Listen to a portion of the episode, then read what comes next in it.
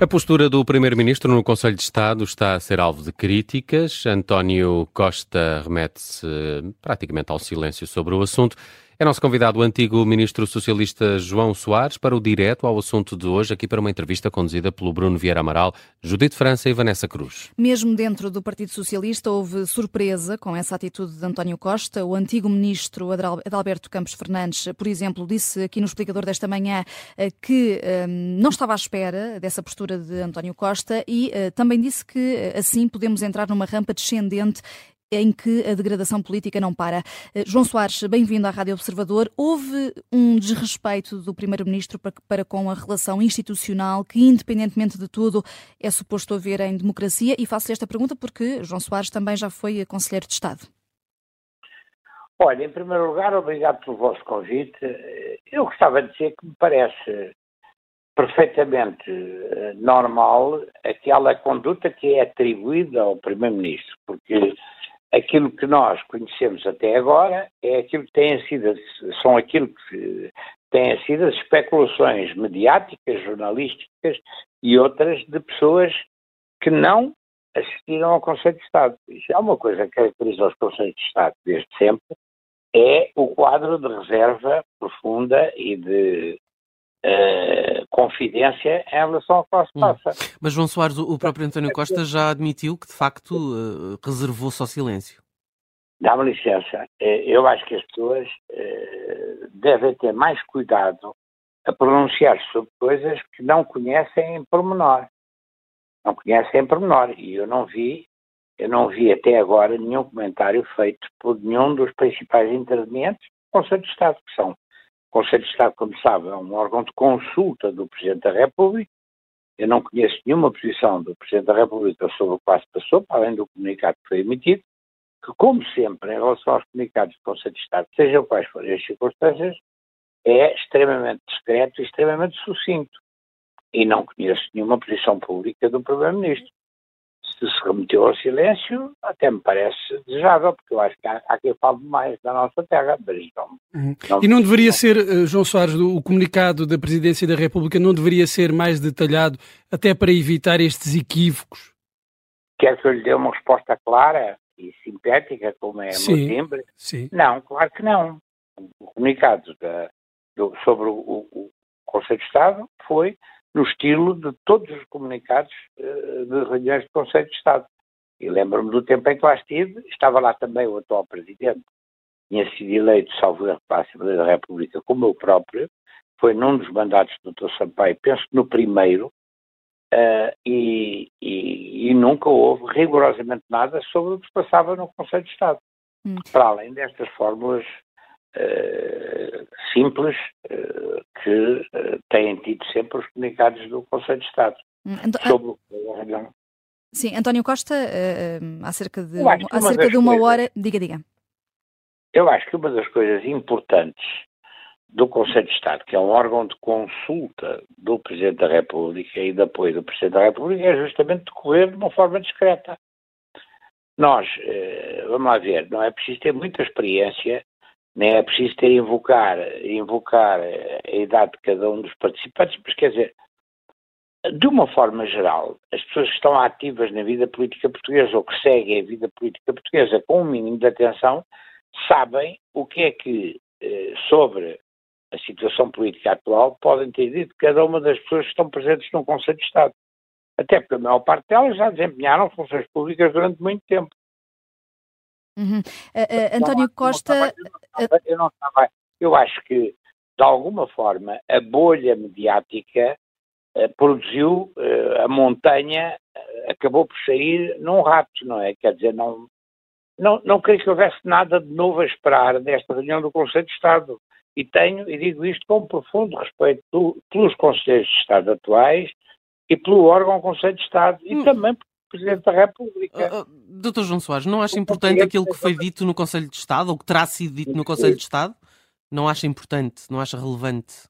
É importante, mas é para o Presidente da República, Com não é certeza, mas é um órgão é consultivo do Presidente da República. Desculpe. É por isso é que ele, ele decorre num quadro de confidência quase total. As pessoas sabem que houve uma reunião do Conselho de Estado e, obviamente, é importante aquilo que é dito ou não dito na perspectiva de quem precisa do Conselho de Estado ou, ou, ou, ou sente necessidade de ouvir os Conselhos de Estado. Mas pergunto-lhe, uh, uh, João Soares, se é comum o Primeiro-Ministro ficar em silêncio num Conselho de Estado e se o facto de António Costa ter ficado em silêncio pode ter sido, apesar de tudo, aqui uma boa tática política, uh, já que estamos aqui a falar mais daquilo que não disse do que dos problemas do país. Olha, eu não, eu não, não tenho condições para dizer que o Primeiro-Ministro ficou em silêncio ou não na reunião do Conselho de Estado. Mas, caso tenha ficado, foi tática política? mas, mas é uma coisa. Nós estamos, no fundo, a fazer uma coisa em que somos mestres, nós portugueses, é especular sobre coisas sobre as quais não temos informação concreta.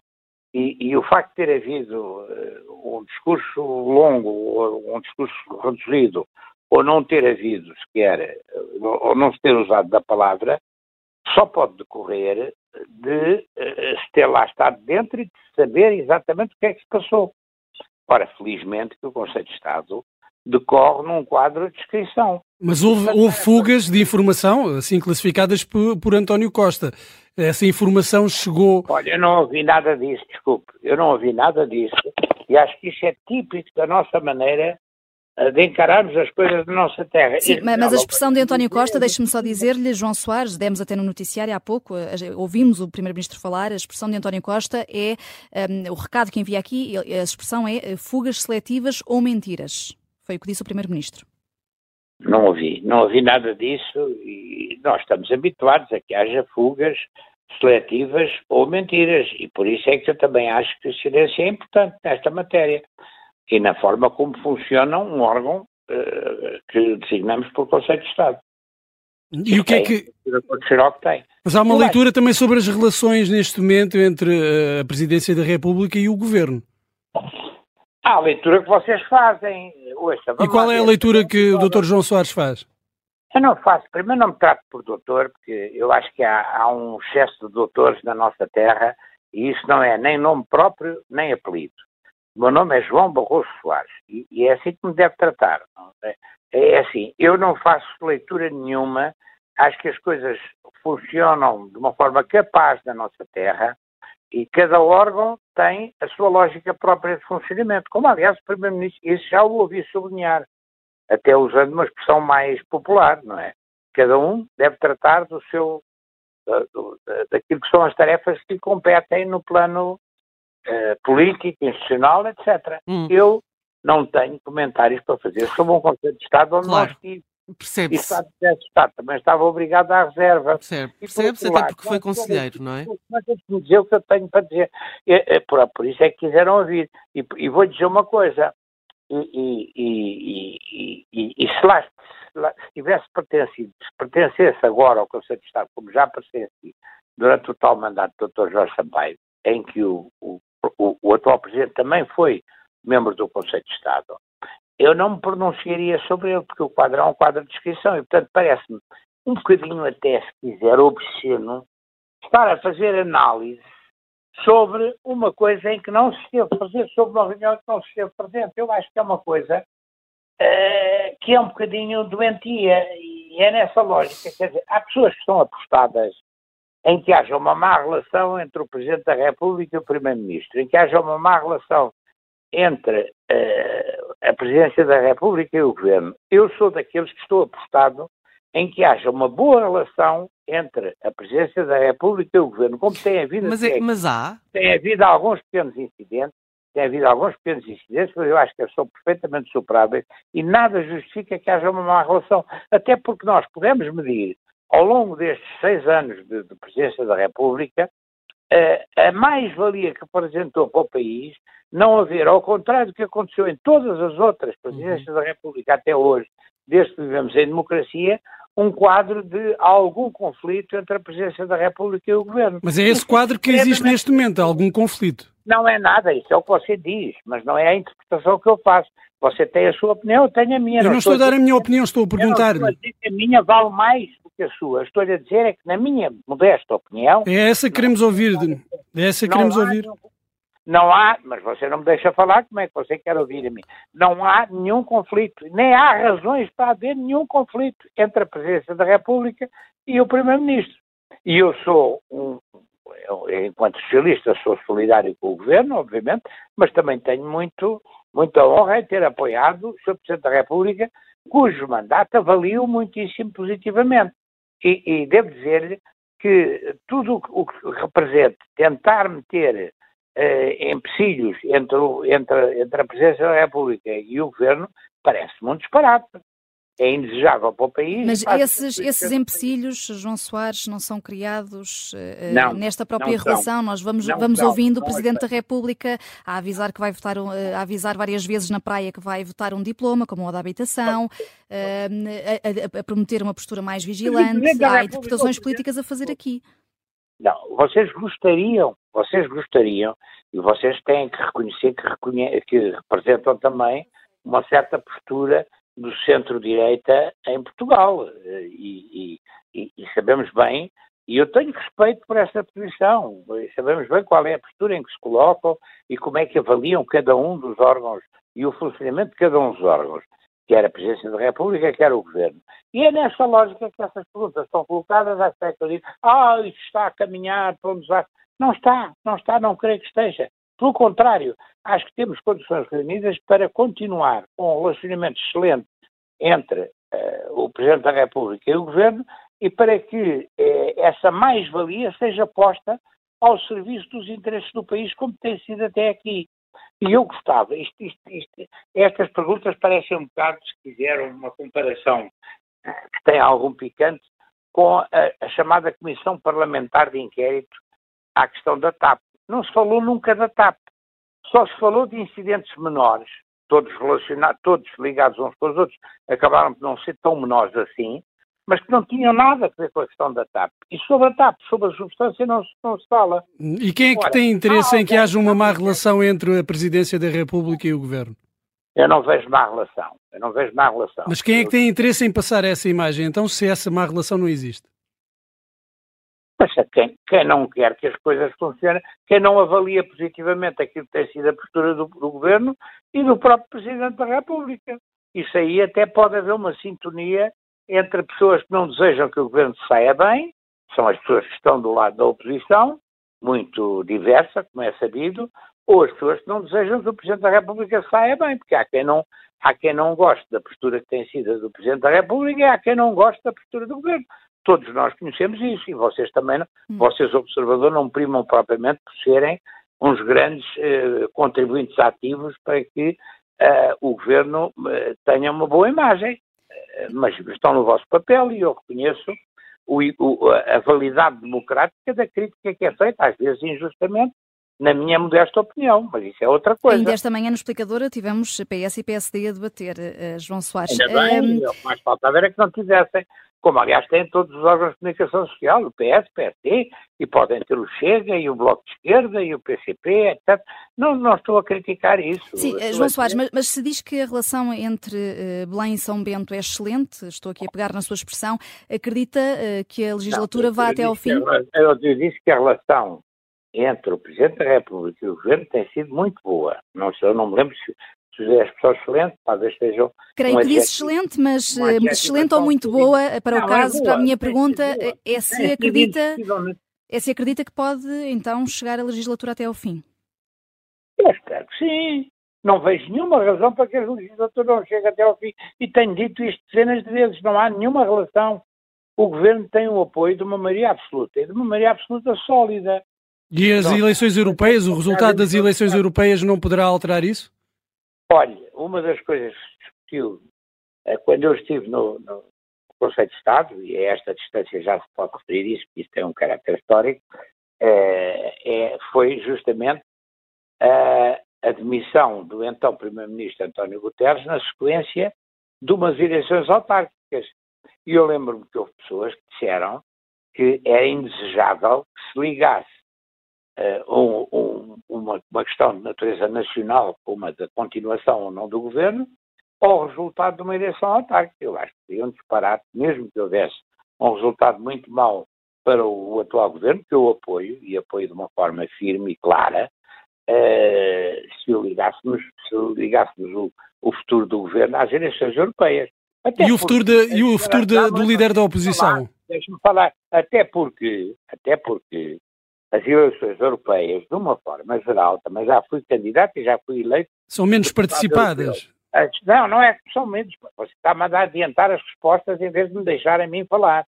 E isso é que é uma má prática. O que eu lhe queria dizer, e desculpa a crítica, mas o que eu queria dizer é que normalmente as eleições europeias têm sido desfavoráveis para os governos que estão em funções.